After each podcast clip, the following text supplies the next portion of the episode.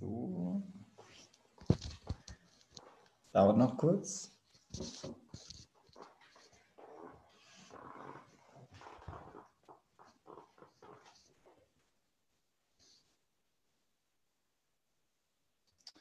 Okay, ähm, herzlich willkommen zur mittlerweile schon sechsten Folge zum des äh, Corona Talk der interventionistischen Linken, unser wöchentliches Talk-Format äh, zur Corona-Krise.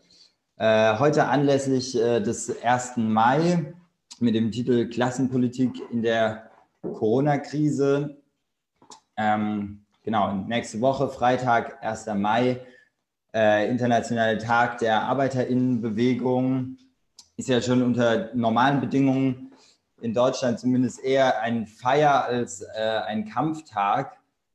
Und in der Corona-Krise scheinen Klassenkonflikte jetzt endgültig kein Thema mehr zu sein, weil wir ja äh, in der Krise vermeintlich alle im selben Boot sitzen. Äh, blöd nur dabei, äh, dass die einen rudern und die anderen steuern. Äh, also Grund genug, um äh, die Corona-Krise auf ihren Klassencharakter hin zu befragen und gemeinsam über alte und neue Kampffelder zu diskutieren. Äh, das wollen wir heute tun mit unseren Gästen Thomas, Dom und Antea. Ähm, stellt euch doch einfach mal kurz vor und ähm, also was ihr so macht, ähm, wer ihr seid und vielleicht könnt ihr dann auch noch einfach dazu sagen, äh, was ihr am 1. Mai so vorhabt. Ähm, genau, ich würde sagen, wir beginnen mit Antea.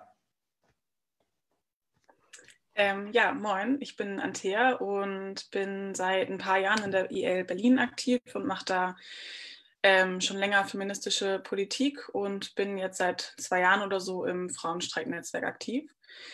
Ähm, genau, und im bundesweiten Frauenstreiknetzwerk überlegen wir auch gerade daran, uns an lokalen Aktionen zum 1. Mai zu beteiligen äh, nicht zuletzt, weil für uns äh, ein Tag der Arbeit auch ein Tag der Sorgearbeit ist und ähm, wir das auch auf die Straße, in den öffentlichen Raum oder in den digitalen Raum tragen wollen. Ähm, genau, ich selber bin gerade noch nicht ganz entschieden, in welcher Form ich teilnehme, aber in, irgendwie auf jeden Fall schon. Cool, schön, dass du da bist. Vielen Dank. Ähm, dann machen wir mit äh, Dom weiter, würde ich sagen. Ja, hi auch von mir. Ähm, ich bin Dom von der IL Köln und mache dort seit mehreren Jahren irgendwie antirassistische Politik vor allem. Ähm, unter dem Vorzeichen Solidarity City, Zugänge ähm, zu sozialer Infrastruktur für alle.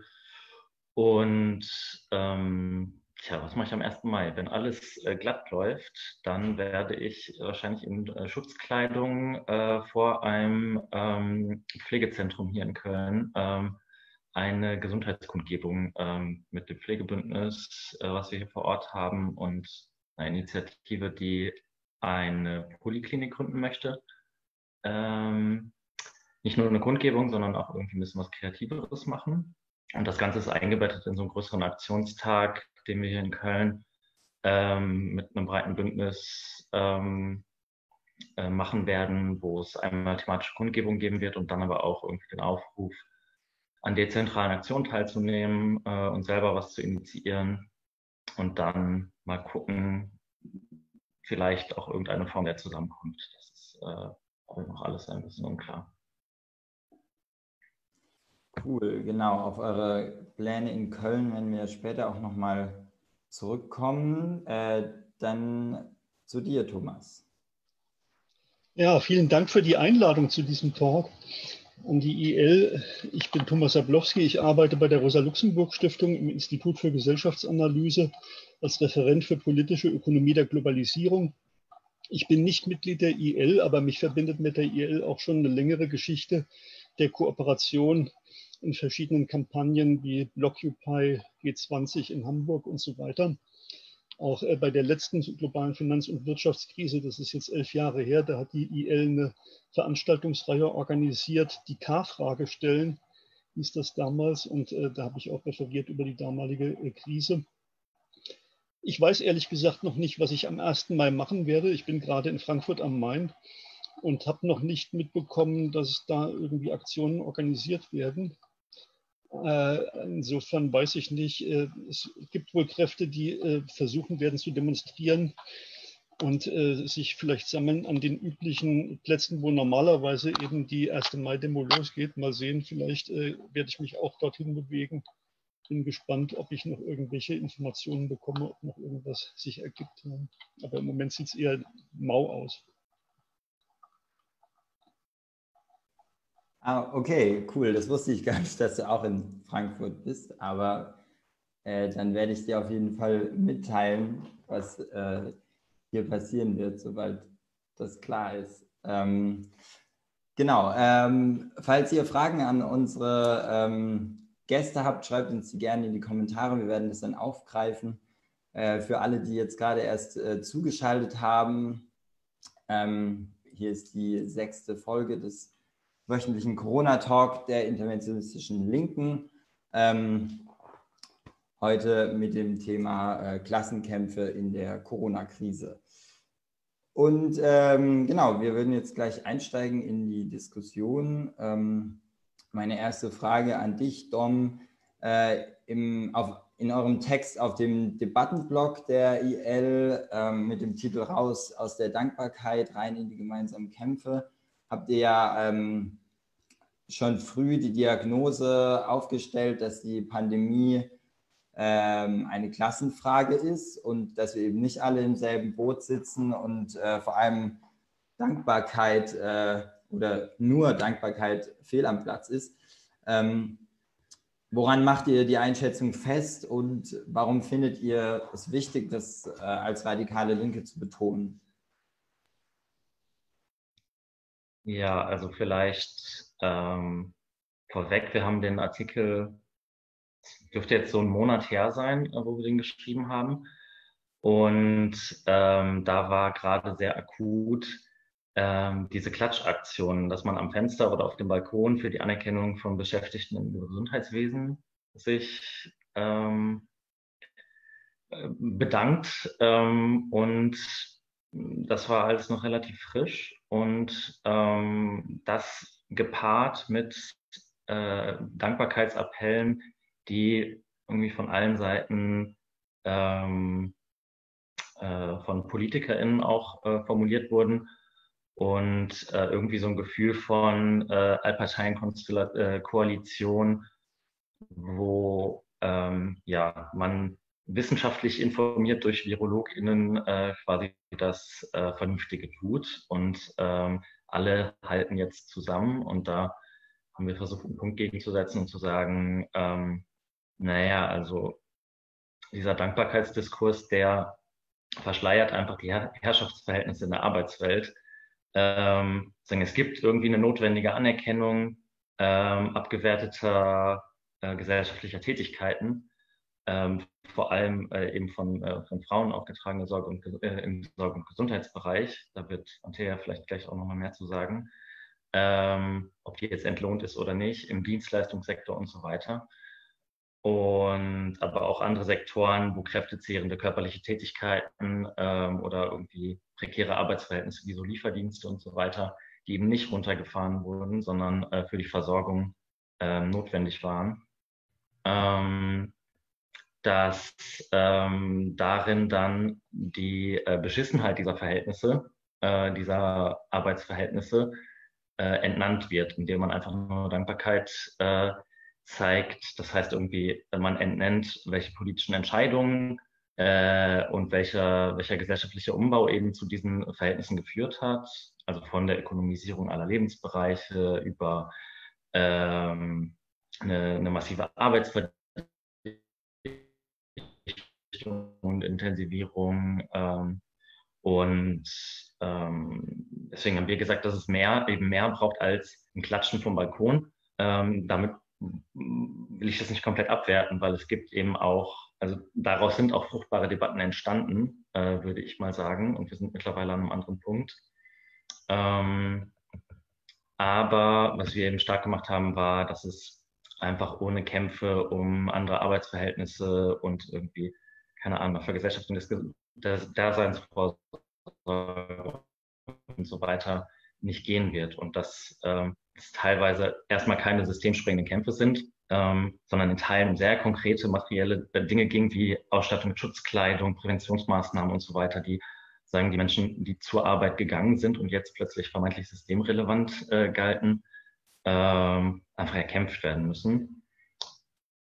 Und warum betonen wir das für die radikale Linke? Ähm, weil wir denken, dass es wichtig ist, in diesen Kämpfen präsent zu sein, ähm, den Beschäftigten irgendwie ähm, eine, ihre Stimme zu stärken und irgendwie ihre Erfahrungsberichte ähm, zu multiplizieren und äh, die Lautstärke aufzudrehen und ähm, auch darin zu unterstützen, die Kämpfe, die stattfinden, über eine gewisse, gewisse Schwelle zu heben und uns selbst irgendwie als Teil dieser Kämpfe zu begreifen.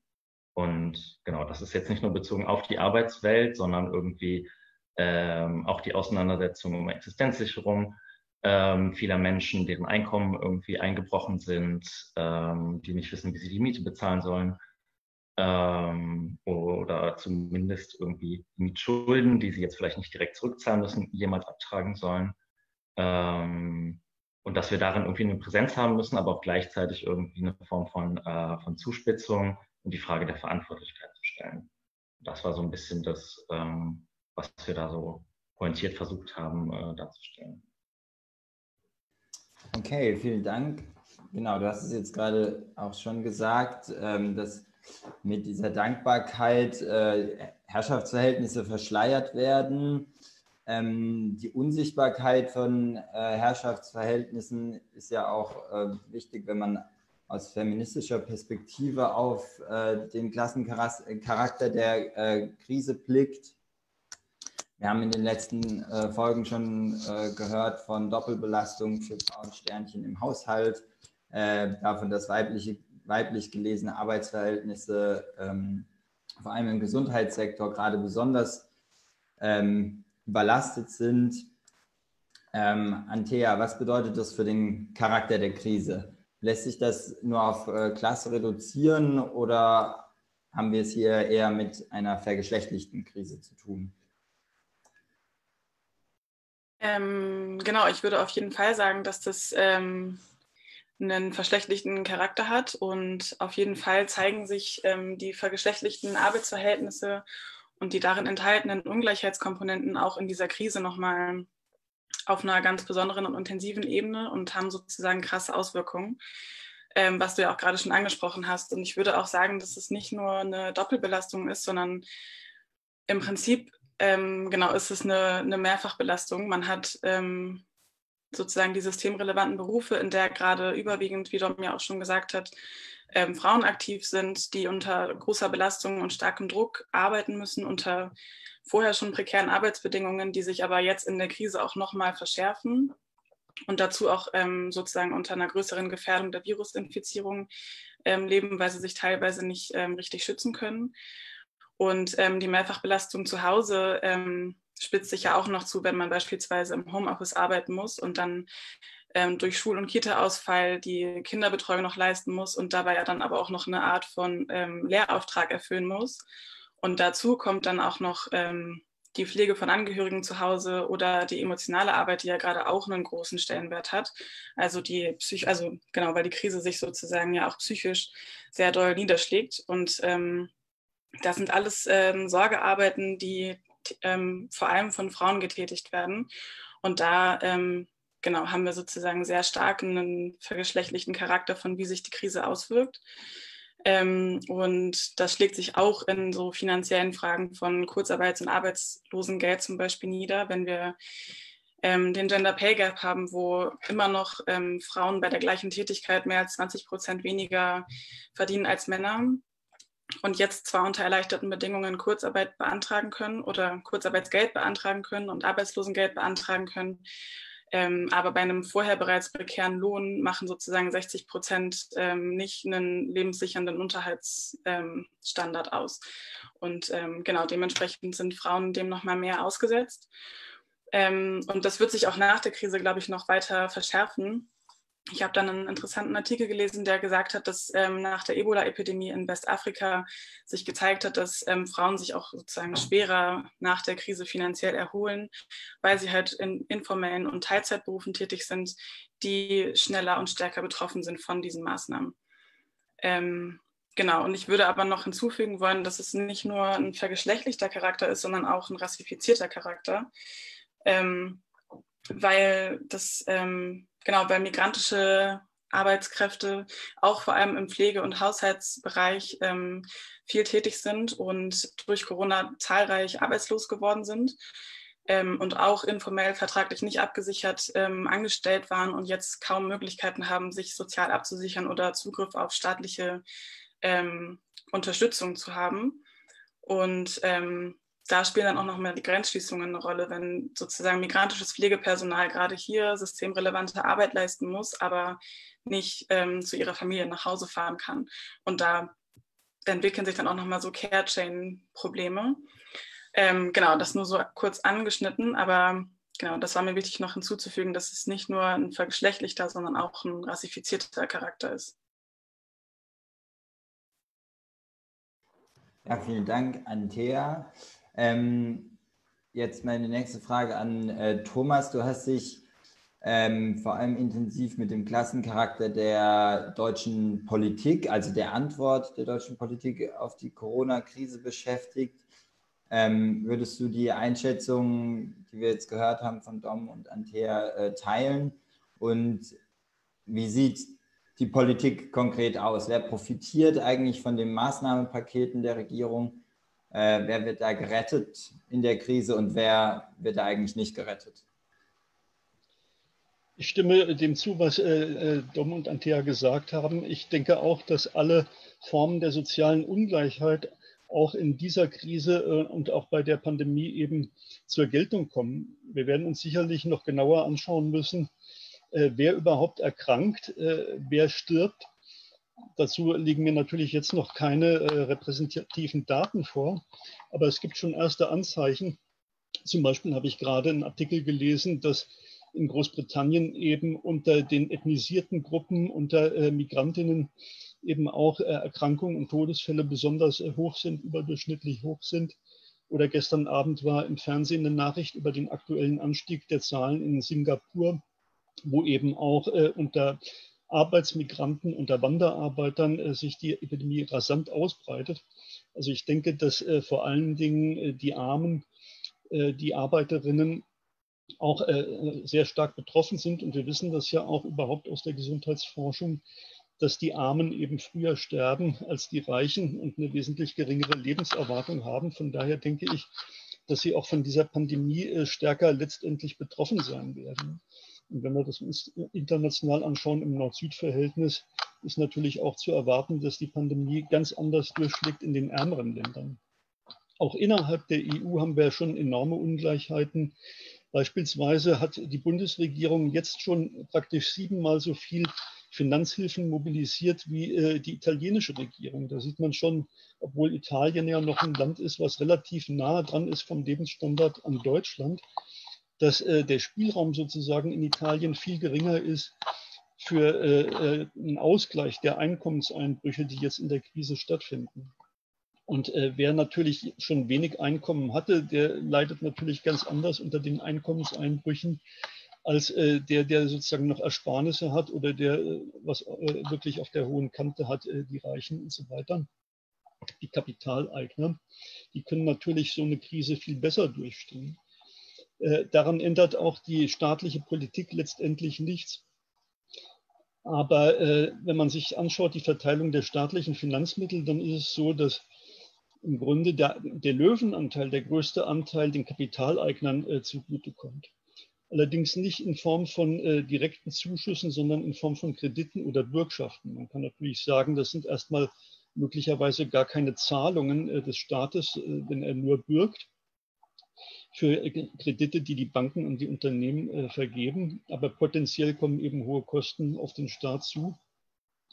Und äh, die äh, Zahlungen an die Lohnabhängigen, zum Beispiel jetzt über das Kurzarbeitergeld oder die Zuschüsse auch für die Kleineigentümer, die Solo-Selbstständigen, Die kleinen Betriebe mit wenigen Beschäftigten äh, machen einen relativ kleinen Anteil aus im Vergleich zu den gewaltigen Krediten, die eben an die kapitalistischen Unternehmen gehen. Und bei diesen Krediten, die äh, vor allen Dingen über die Kreditanstalt für Wiederaufbau vergeben werden, da ist es so, dass da wiederum der allergrößte Teil entfällt auf einige wenige Großunternehmen. Das sieht man jetzt schon bei den Anträgen, die gestellt worden sind in den ersten Tagen, dass der allergrößte Teil dieser Mittel letztendlich an äh, die Großunternehmen fließt und auch wiederum nicht an die kleineren Unternehmen. Also insofern haben wir da äh, wirklich eine sehr starke Schieflage.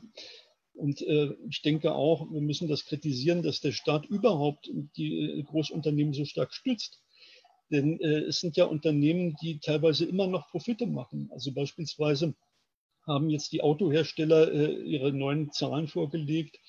BMW macht immer noch Gewinne im ersten Quartal und will auch Dividenden ausschütten wieder an die Aktionäre ist also durchaus noch profitabel trotz der Krise im Moment, sodass die Frage natürlich ist, warum soll der Staat eigentlich da äh, diese Unternehmen jetzt so stark stützen? Wir werden ja in der nächsten Woche, äh, Anfang Mai, äh, wieder einen Autogipfel haben im Kanzleramt, wo es um weitere Subventionen geht für die Autoindustrie. Und äh, da müssen wir uns natürlich dagegen wenden, dass äh, diese Unternehmen dann noch weiter mit staatlichen Geldern gepäppelt werden müssen. Ja, genau. Du hast jetzt äh, geschildert, ähm, dass der, der Löwenanteil der staatlichen Unterstützung vor allem kapitalistischen Unternehmen, Großunternehmen zugutekommt. Einerseits, andererseits ähm, gehen, äh, gehen die Lohnabhängigen ähm, leer aus. Ähm, vielleicht machen wir mal einen Schritt zurück äh, und äh, werfen einen Blick auf die Kräfteverhältnisse also ähm, warum sieht diese Krisenpolitik eigentlich so aus und nicht anders? Ähm, welche Prioritäten äh, werden da durch die Regierung gesetzt und warum ist das so? Und daran anschließend äh, die Frage an dich, Thomas. Ähm, meinst du, die Krise ändert was an diesen Kräfteverhältnissen und den Klassenkonstellationen oder werden die stabilisiert?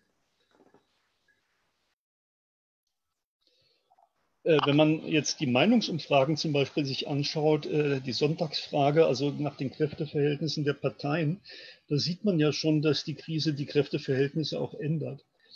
Äh, alle reden ja von der Stunde der Exekutive, also die Regierungsparteien oder besser gesagt eigentlich die Hauptstaatspartei in Deutschland, eben die CDU, CSU, geht gestärkt erstmal aus der Krise hervor, weil sie bisher immer noch sich präsentieren kann als erfolgreiche Krisenmanagerin.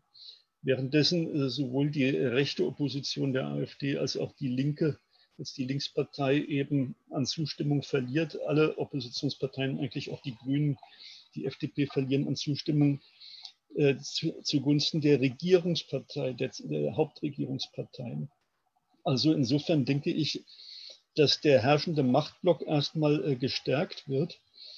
Allerdings ähm, muss das nicht so bleiben. Äh, wenn die Krise sich weiter zuspitzt, wenn die Unzufriedenheit zunimmt mit dem Krisenmanagement, kann es durchaus auch sein, dass die Kräfteverhältnisse umschlagen äh, und dass die Regierung an Zustimmung verliert. Wobei nach der Lage der Kräfteverhältnisse fürchte ich halt, dass eher die rechte Opposition äh, dadurch gestärkt werden würde als die linke. Aber auch das ist nicht in Stein gemeißelt. Man sieht auch jetzt äh, während äh, im Verlauf der Krise schon Verschiebungen. Beispielsweise ist ja vor kurzem jetzt nochmal das äh, Kurzarbeitergeld erhöht worden. Das war erst 60 bzw. 67 Prozent des Nettolohns und ist jetzt erhöht worden eben auf 80 Prozent. Und das ist natürlich auch ein Erfolg der Gewerkschaften und auch der Partei Die Linke, die das gefordert haben, eine Forderung, die sich dann die Sozialdemokratie zu eigen gemacht hat und die dann letztendlich auch von der Regierung akzeptiert wurde. Also insofern ist das alles im Fluss und äh, die hängt eben von den gesellschaftlichen Auseinandersetzungen ab, die natürlich nicht äh, in den Formen stattfinden, jetzt mit äh, Demonstrationen und äh, Streiks und so weiter auf der Straße, aber auf der diskursiven Ebene äh, in den Medien, in den Massenmedien äh, kommen natürlich diese Kräfteverhältnisse zur Geltung und verschieben sich eben auch. Ne? Ja, zu dem, zum Ausdruck der Kräfteverhältnisse auf der Straße kommen wir vielleicht später nochmal. Ähm, Thomas, du hast es ja jetzt äh, gerade gesagt. Ähm, Im Moment äh, lässt sich eine Stärkung des herrschenden Machtblocks beobachten. Ähm, besteht auch die Gefahr, dass, äh, dass der herrschende Diskurs nach rechts kippt.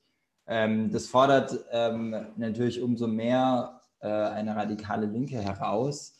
Und äh, Dom, du hast es vorhin schon angesprochen, ihr habt ja euren Text relativ am Anfang der Krise geschrieben und äh, wart dort noch relativ optimistisch äh, oder habt dort relativ optimistisch die Chancen einer radikalen Linken skizziert in der Krise, äh, wenn wir uns jetzt äh, eben aufrappeln und in die Offensive kommen.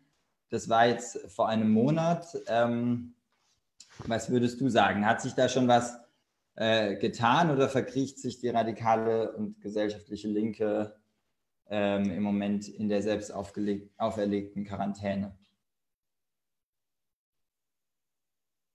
Also ich würde erstmal sagen, Zustimmung zu diesem Punkt geben, dass, ähm, dass sagen, der, der herrschende Block und irgendwie äh, quasi rund um die CDU, CSU irgendwie so eine Idee von der Exekutive gerade ähm, ja, un noch unantastbarer äh, wirkt, aber ähm, trotzdem würde ich daran festhalten, dass es ähm, Chancen in dieser politischen Situation gibt und das irgendwie nicht so ausgemacht ist. Also wie äh, Thomas auch gesagt hat, es äh, ist vieles im Fluss und ähm, diese selbst auferlegte Quarantäne, die kann ich jetzt eher nicht äh, feststellen. Also ich habe zumindest das Gefühl, dass es irgendwie eine große Betriebsamkeit äh, in der äh, radikalen Linken und äh, der weiteren Bewegung äh, gibt. Ähm,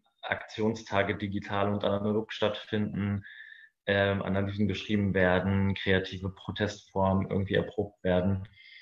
Also da auf der Ebene würde ich nicht sagen, dass man sich komplett irgendwie aus der Auseinandersetzung aus der gesellschaftlichen ähm, zurückgezogen hat, aber dass es natürlich in Teilen schwierig ist, ähm, sagen, durchzudringen in dem, ähm, ja, in dem alles äh, überlagernden äh, Thema.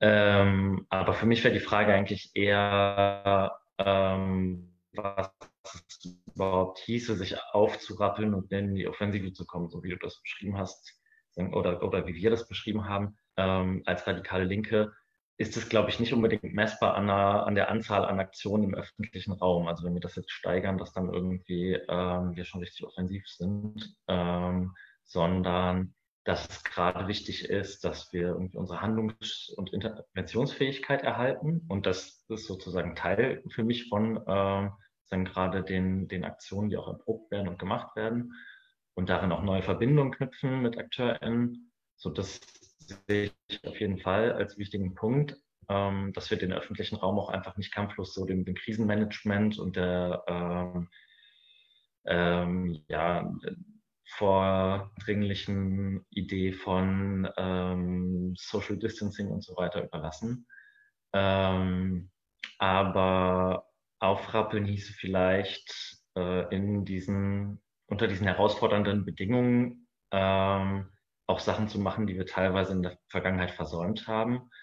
Ähm, und das heißt, irgendwie auch unsere gesellschaftliche Durchsetzungskraft zu erhöhen. Ähm, da geht es irgendwie um die Frage, äh, wie wir überhaupt die Druckpunkte gerade identifizieren können, ähm, um die ganzen Forderungskataloge, die auf dem Tisch liegen, ähm, irgendeine Durchsetzungsperspektive zu verschaffen. Da ähm, geht es nicht erst nach äh, der Pandemie und äh, irgendwie Gesundheitskrise darum äh, zu handeln, sondern jetzt äh, die Notwendigkeit äh, an den Erfahrungen irgendwie anzuknüpfen, die gemacht werden und es nicht irgendwie einem ähm, Deutungsangebot zu überlassen, was irgendwie ähm, in erster Linie äh, individualisierte Verantwortung und Seuchenschutz äh, betrifft, sondern ähm, zu äh, Räume zu schaffen, wo man sich angucken kann, was äh, was für Erfahrungen machen wir eigentlich mit dieser Pandemie und den äh,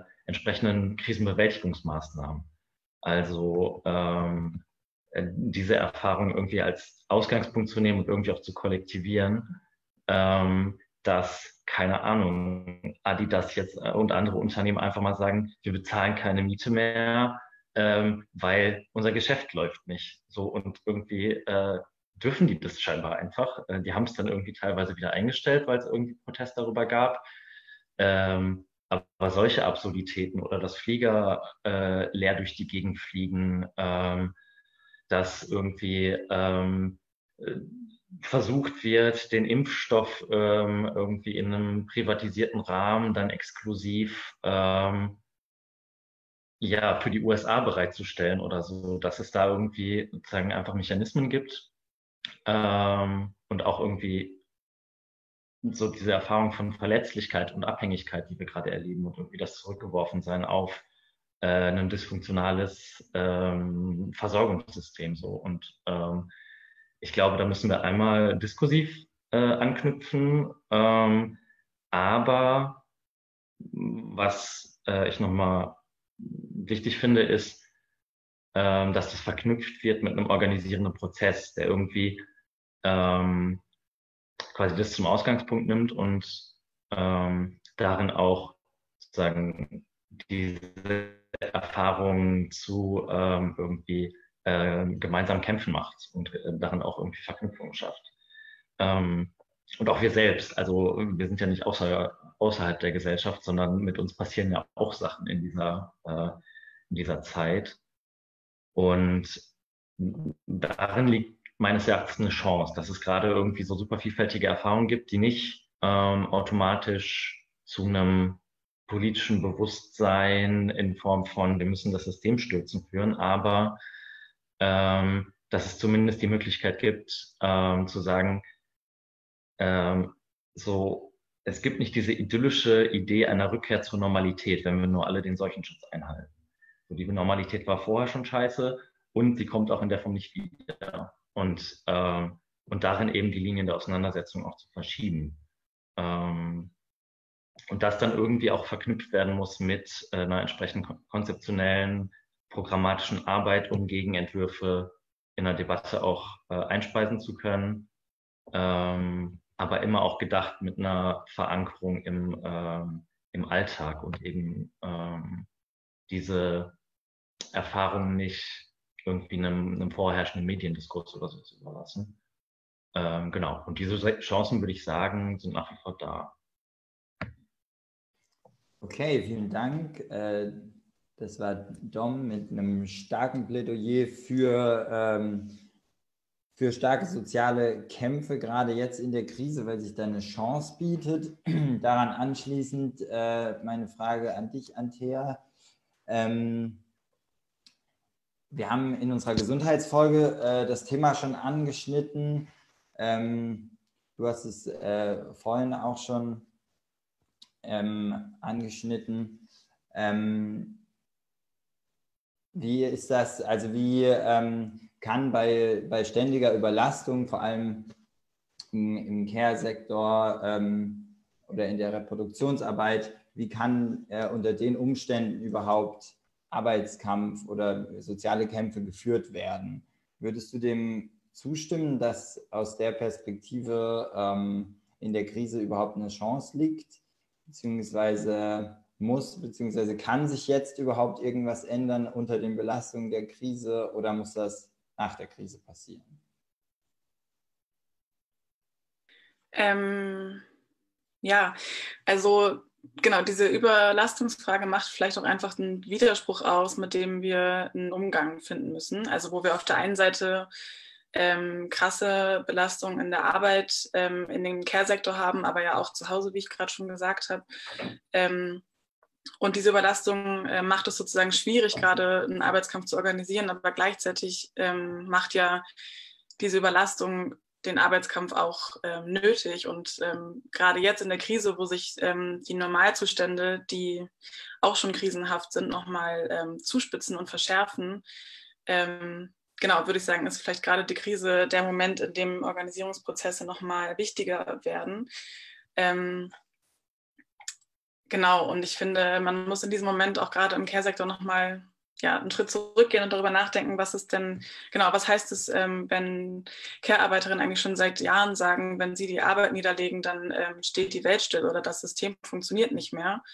Ähm, und was heißt es eigentlich, dass jetzt plötzlich diese sozial und materiell wenig anerkannte Care-Arbeit als systemrelevant gilt?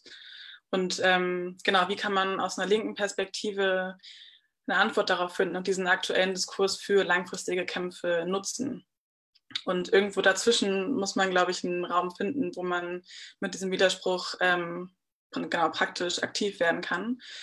Ähm, und das zeigt sich vielleicht auch ein bisschen in den ähm, Krankenhäusern, wo sich gerade auf der einen Seite die Situation wieder verschlechtert, in der Hinsicht, dass ähm, die nicht notwendigen OPs, die bisher immer verschoben wurden, jetzt gerade wieder ähm, vermehrt durchgeführt werden und gleichzeitig aber ja diese Aussetzung von Arbeitnehmerrechten immer noch aktiv bleibt. Das heißt, dass ähm, Pflegekräfte teilweise zwölf Stunden Schichten schieben, dann acht, neun Stunden Pause haben und danach wieder zur nächsten Schicht auf der Matte stehen müssen.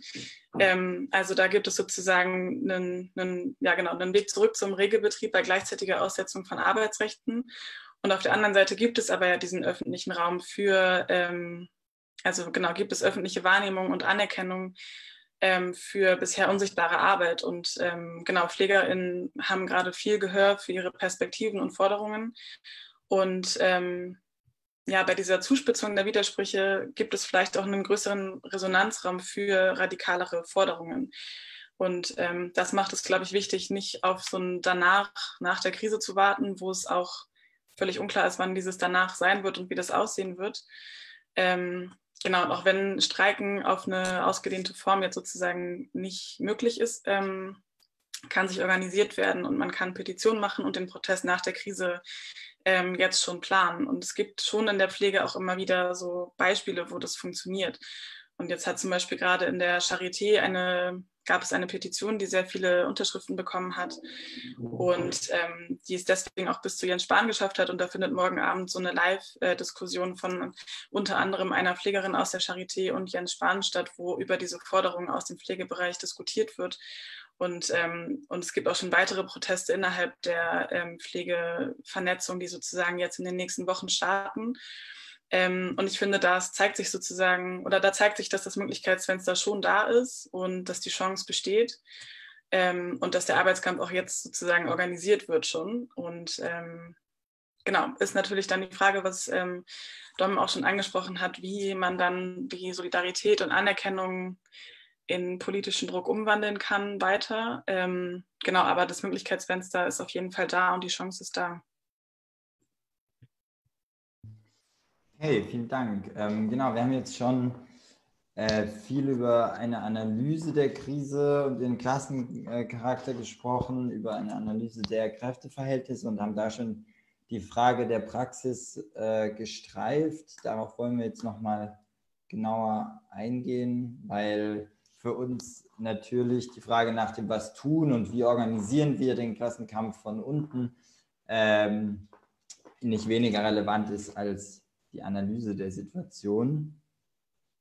Ähm, genau, damit meine Frage an Thomas. Äh, was müssen wir jetzt tun, wenn wir als Linke an der Seite der Lohnabhängigen stehen wollen, die am stärksten getroffen sind?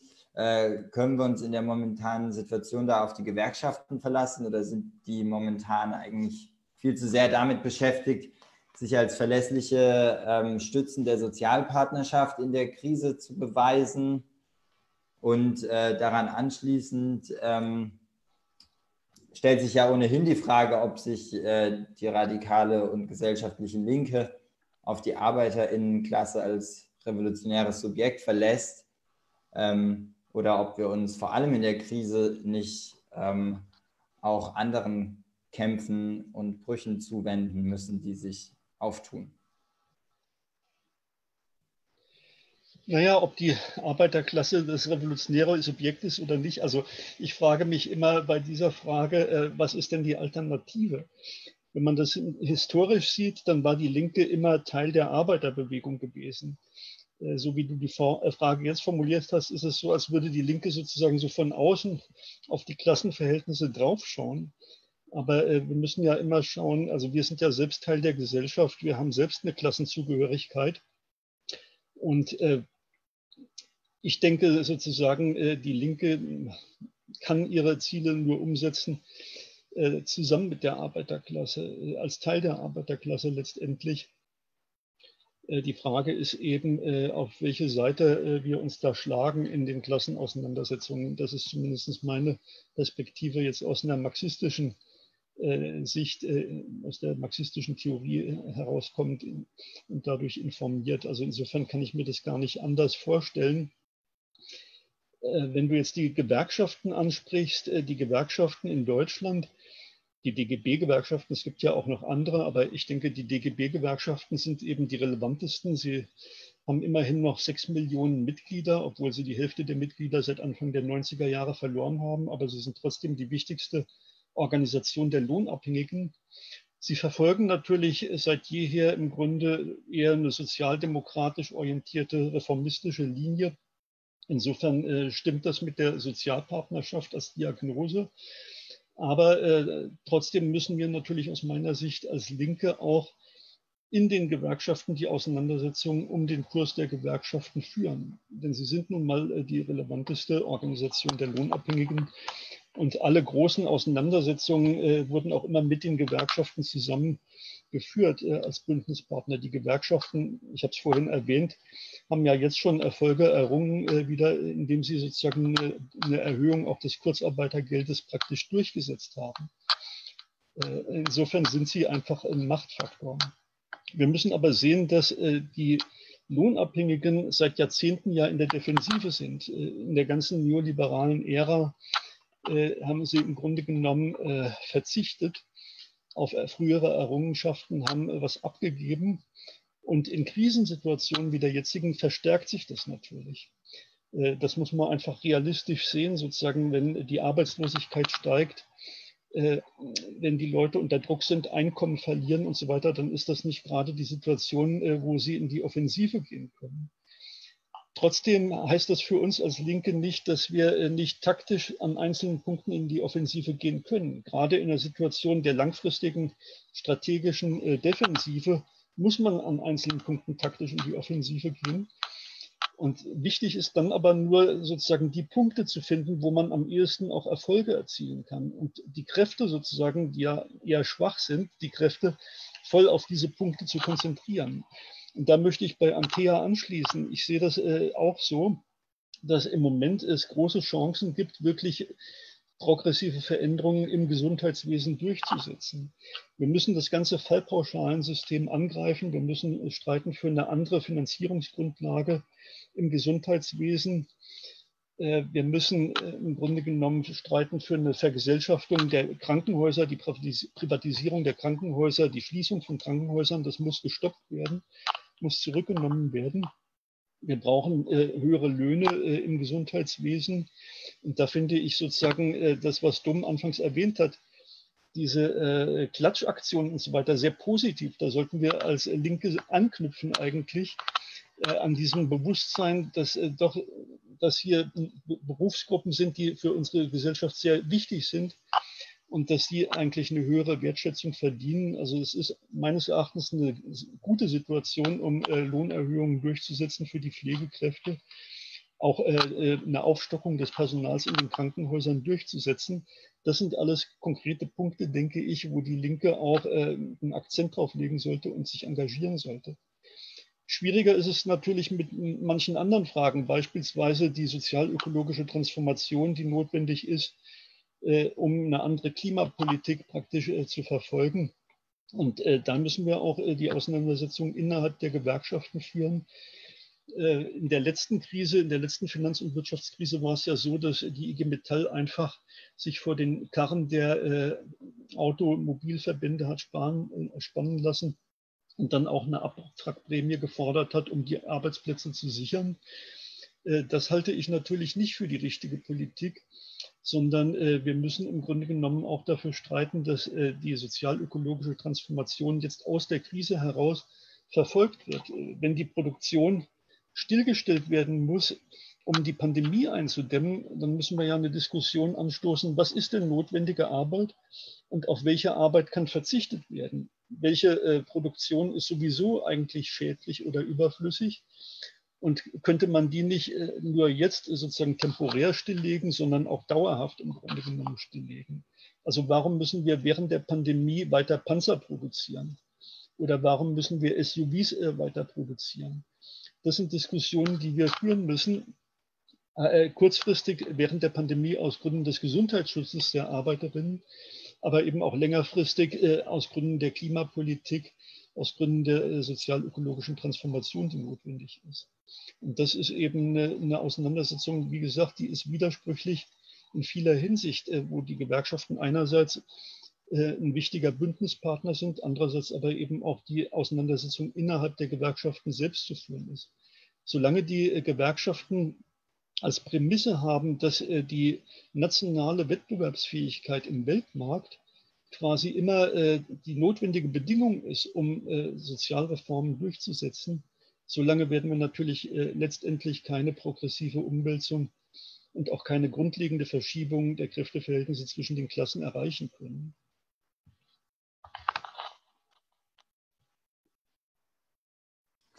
Ja, vielen Dank, Thomas. Dann ähm, meine nächste Frage an Dom. In eurem Aufruf zum 1. Mai unter dem Motto Unteilbar solidarisch geht er ja weiter als nur äh, für die unmittelbaren Interessen der Lohnarbeitenden Klasse einzutreten. Ihr fordert sicheren Wohnraum für Obdachlose, die Evakuierung der Lager auf den griechischen Inseln, einen Umbau des Gesundheitssystems und wendet euch auch gegen die Aufweichung von Grundrechten in der Krise. Ist das trotz dem großen bunten Blumenstrauß an Forderungen, den ihr da immerhin am 1. Mai äh, präsentiert, äh, ist das trotzdem immer noch Klassenpolitik? Also es gab auf jeden Fall ähm, äh, in der Vorbereitung Kontroversen darum, äh, wie man sich vorstellen kann. Ähm, aber also ich finde, Thomas hat jetzt schon einige ähm, Zusammenhänge benannt, die ja nicht äh, irgendwie isoliert voneinander ähm, jetzt einfach nur, ähm, weiß ich nicht, Beschäftigtenpolitik im Sinne von höhere Löhne oder sowas äh, bedeuten kann, sondern äh, wie es eben um äh, Fragen von der sozial-ökologischen Transformation etc. eben auch gehen muss. Und ähm, ich finde trotzdem, an, an dem du sagst mit dem Blumenstrauß, dass da was dran ist, was irgendwie für mich auch so eine, ja nicht Leerstelle unserer Politik, aber vielleicht Schwäche äh, markiert. Und ähm, das ist, dass ja, es manchmal einfach so wirkt wie so ein bunter Gemischtwarenladen an Forderungen, ähm, wo ähm, nicht klar ist, wie, äh, wie die eigentlich äh, überhaupt verknüpft werden können. Also wie ähm, dass diese Verbindung eben nicht entsteht durch einen Forderungskatalog, der dann irgendwie äh, in unterschiedlichen Farben sozusagen äh, ausgebreitet wird. Ähm, und ähm, dass es irgendwie nicht reicht, diesen, diesen Appell an den Staat zu richten, ähm, sondern dass irgendwie auch was ist, wo was Gemeinsames drin gesucht wird. Und das finde ich aber auch bezogen auf, ähm, auf die Arbeitsverhältnisse. Also ich glaube, die Erfahrungen der äh, Proletarisierung sind sehr unterschiedlich, auch in dieser äh, Pandemiezeit. Also ähm, sozusagen, es gibt Leute, deren Körper sind, ähm, weiß ich nicht, sind gezwungen, unmittelbar in, sich in Gefahr zu begeben ähm, der, der Infektion während andere ähm, halt gucken, dass sie äh, sich selbst reguliert äh, im Homeoffice halt irgendwie ähm, durchschlagen, ohne die Resonanzräume, die die sonst haben. Ich glaube, das ist sozusagen was, wo man in Teilen nicht einfach nur sagen kann, das sind Beschäftigte und deswegen ist das jetzt so, dass sie äh, irgendwie ein gemeinsames Interesse haben. Und sozusagen das zusammengeführt wäre für mich dann der, der Punkt, wo es wieder Sinn macht. Das ist irgendwie sagen, verschiedene Aspekte gibt, in denen wir das gemeinsam suchen müssen. Und ähm, weiß ich nicht, zum Beispiel bezogen auf äh, sozusagen Arbeit und äh, Migration, ähm, so Menschen mit fehlenden oder prekären Aufenthaltstiteln sind, äh, sind überausgebeutet. So. Und ähm, sagen die, das Grenzregime funktioniert ja nicht ähm, so, dass niemand äh, durchgelassen wird, sondern dass es immer eine Form von ähm, sagen Entrechtung gibt, die dann wieder ausbeutbar macht. Deswegen finde ich, muss es darum gehen, diese Aspekte irgendwie rauszuarbeiten.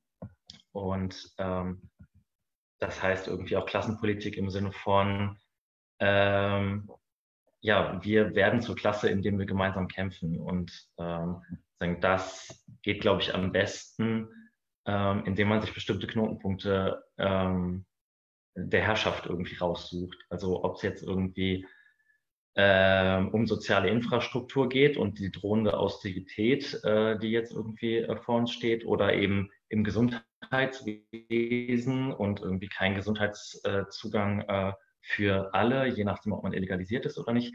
Ähm, Frage von Wohnraum sind irgendwie so Aspekte, wo sich verschiedene Dinge treffen und kreuzen. Und ich glaube, da sozusagen die Chance äh, zu einer ja, äh, vielfältigen Klasse ähm, äh, kämpfend zusammenzukommen.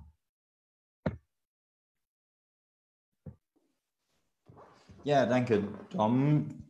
Also zur, also zur Klasse werden, indem wir gemeinsam kämpfen und die Knotenpunkte der Herrschaft angreifen. Antea, ähm, wenn das unsere Aufgabe als radikale Linke ist, wie geht Klassenkampf unter den gegebenen Bedingungen dann aus feministischer Perspektive? Wo sind die Orte des Kampfes? Wo sind diese Knotenpunkte? Wenn sich gerade in der pandemischen Krise unter den Bedingungen der Kontaktsperre etc. Ähm, ganz vieles aus der Öffentlichkeit hinein ins Private verschiebt oder ins vermeintlich Private verschiebt? Ähm, ich beantworte das mal sehr stark aus so einer Frauenstreik-Perspektive. Ähm, also feministische Bewegungen hatten schon, haben schon ewig ein Verständnis davon und auch ja die Forderung danach, dass das Private politisch ist. Und ähm, das muss auch in dieser Zeit sozusagen nochmal besonders hervorgehoben werden, weil es bei der Prekarität von Care-Arbeit, bezahlt und unbezahlt, ähm, die zu Hause stattfindet, ähm, ja einfach auch nochmal innerhalb dieser Corona-Krise wichtig wird. Ähm, aber auch nochmal besonders schwer durch die ja auch schon angesprochene Individualisierung und ähm, Isolierung. Ähm, aber ich glaube trotzdem, dass man an so Debatten aus dem Frauenstreik-Netzwerk zum Beispiel anknüpfen kann, ähm, wo es ja auch darum geht, zum Ausgangspunkt zu nehmen, dass Arbeitskämpfe nicht nur äh, im Betrieb und im öffentlichen Raum stattfinden, sondern auch von zu Hause aus ansetzen, weil ähm, genau, weil sozusagen Kämpfe auch zu Hause stattfinden und ähm, das geht sozusagen auch mit einer Erweiterung vom Arbeitsbegriff einher und einem Verständnis davon, dass ähm, die Sorgearbeit, die zu Hause stattfindet, ähm, ein Arbeits, genau, quasi ein Arbeitskampf darstellt, wenn es um die Aufwertung dergleichen geht. Ähm, und weil diese Arbeit zu Hause stattfindet, ähm, im vermeintlich Privaten, ist das sozusagen oder könnte das auch ein Ausgangspunkt für Praxis sein. Ähm, und es gab schon einige Debatten darüber, welche ähm, Aktions- und Protestformen möglich sind und ähm, genau wie man dem sozusagen Ausdruck verleihen kann. Und ähm, wir haben beispielsweise beim Frauenkampftag 2019 ähm, von pflegenden Angehörigen ähm, Überlastungsanzeigen gesammelt und die dann in Berlin dem Gesundheitsamt überreicht. Und ähm, ich finde, man könnte an solchen Punkten nochmal ansetzen, um vielleicht auch, was Dom vorhin schon mal angesprochen hat, von ähm, ja, Stimmen stärken und Erfahrungen kollektivieren. Ähm, genau, Arbeit, die gerade im äh, im vermeintlich privaten äh, isoliert stattfindet, dem irgendwie ein, Kollektiv, also ein Kollektivgefühl zu geben und ähm, das dann irgendwie, ähm, genau, beispielsweise nach außen zu tragen, indem man auf Lohnzetteln, auf Lohnzettel schreibt, was eigentlich für Care-Arbeit gerade wo und wie viel passiert. Ähm, genau. Und ich glaube, dass gerade dieser Kollektivmoment voll zentral ist, weil es eben so wenig Orte des Gemeinsamen gerade gibt. Und der digitale Raum, der zwar auch Möglichkeiten bietet, auch für viele eine Hürde darstellt. Und ähm, genau, deswegen würde ich sagen, dass das gerade das Wichtige ist, so auch von, von der Perspektive des vermeintlich Privaten heraus ähm, eine Kollektivität schaffen und dann diese nutzen, auch nach der Krise, für eine Aufwertung von Sorgearbeit, unbezahlt und bezahlt. Ähm, genau, aber auch in anderen Bereichen. Und ähm, in Chile zum Beispiel gibt es ähm, nochmal, um den Streik nochmal zu thematisieren, ähm, die Forderung danach, die gesamte produktive Arbeit niederzulegen, ähm, bis Forderungen nach einer Verbesserung des Gesundheitssystems, einer Aufwertung der Care-Arbeit und einer sozialen Absicherung für alle ähm, durchgesetzt sind. Und genau, das ist sozusagen wahrscheinlich hier jetzt gerade schwer umzusetzen, aber ich finde, das sind Gedanken, an die man anknüpfen kann und über die man weiter nachdenken muss.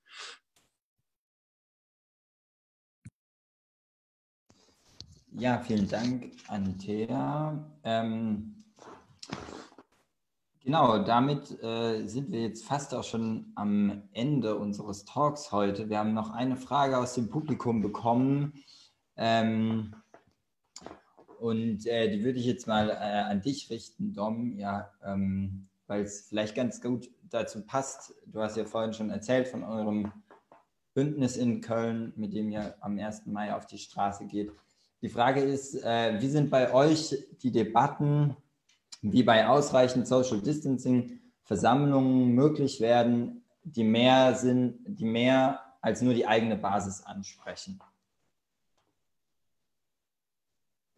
Ja, ähm, also ich kann jetzt nur so dieses ganz kleine Beispiel von dem, was wir jetzt äh, als ihr Köln irgendwie für diesen äh, 1. Mai geplant haben, ähm, bringen, wo wir ähm, eben vor einem Pflegezentrum äh, überlegt haben, eine ähm, Kundgebung zu machen mit dem ähm, Pflegebündnis, darin in Kontakt sind irgendwie mit ähm, Betriebsräten, ähm, die dort ähm, also genau, die in diesem Bereich tätig sind und teilweise auch irgendwie Beschäftigten aus der, aus der Einrichtung.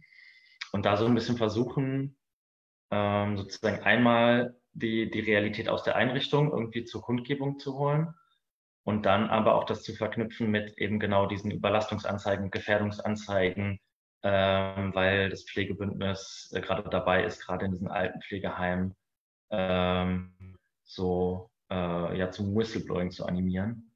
Ähm, und ich finde, das ist eigentlich was, wo wir jetzt vielleicht nicht mit der Kundgebung selber, weil wir nicht äh, an einem öffentlichen Platz, wo ein paar mehr Leute rumlaufen, äh, in dem Moment ähm, unbedingt äh, riesig viel Resonanz erzeugen. Aber so neben dem, was vielleicht medial davon abgedeckt werden wird, ähm, finde ich sozusagen einen materiellen politischen Prozess, der darum herum auch stattfindet und gebaut wird, ähm, was, was man gerade weiterdenken müsste, sozusagen in die Richtung eher. Weil ich glaube gar nicht, dass es zwingend so ist, dass man nicht, ähm, dass man nicht Resonanz jenseits der Bubble erzeugt. Also ich glaube, in Teilen ist das so, dass es irgendwie so eine Übersättigung gibt mit Fotos vom Transpi, äh, was aus dem Fenster hängt so. Das gibt es bestimmt in Teilen. Ähm, aber durch kreative Aktionen kriegt man, glaube ich, auch schnell Aufmerksamkeit, weil sozusagen der öffentliche Raum so, so sensibel ist im Moment. Und ähm, genau, mein Plädoyer wäre aber vielleicht gerade vor allem in so eine Richtung ähm, auch Prozesse zu denken. Ja, cool. Also mit dem Ausblick auf äh, die Kölner Aktion am 1. Mai äh, verabschieden wir uns dann für heute. Und äh, genau, rufen euch natürlich dazu auf, äh, auch in anderen Städten Augen und Ohren offen zu halten. Schaut auf unseren Social-Media-Kanälen bei Twitter und bei Facebook vorbei und äh, beteiligt euch auf jeden Fall an Aktionen rund um den 1. Mai.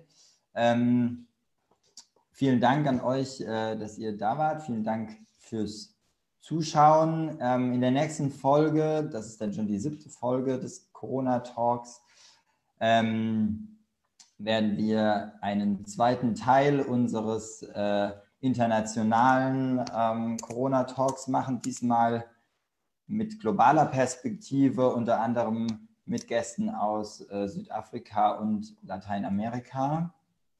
Und außerdem werden wir uns in, den, in einer der Folgen in den nächsten Wochen auch noch mit einer antifaschistischen Perspektive auf die Krise, Krise auseinandersetzen Genau, und äh, wenn ihr die nächsten Folgen auf keinen Fall verpassen wollt, dann äh, lasst uns ein Like auf unserer Facebook-Seite da. Ähm, diese und alle anderen Folgen vom Corona Talk könnt ihr auch auf unserem YouTube-Kanal anschauen. Genau, also Wiedersehen.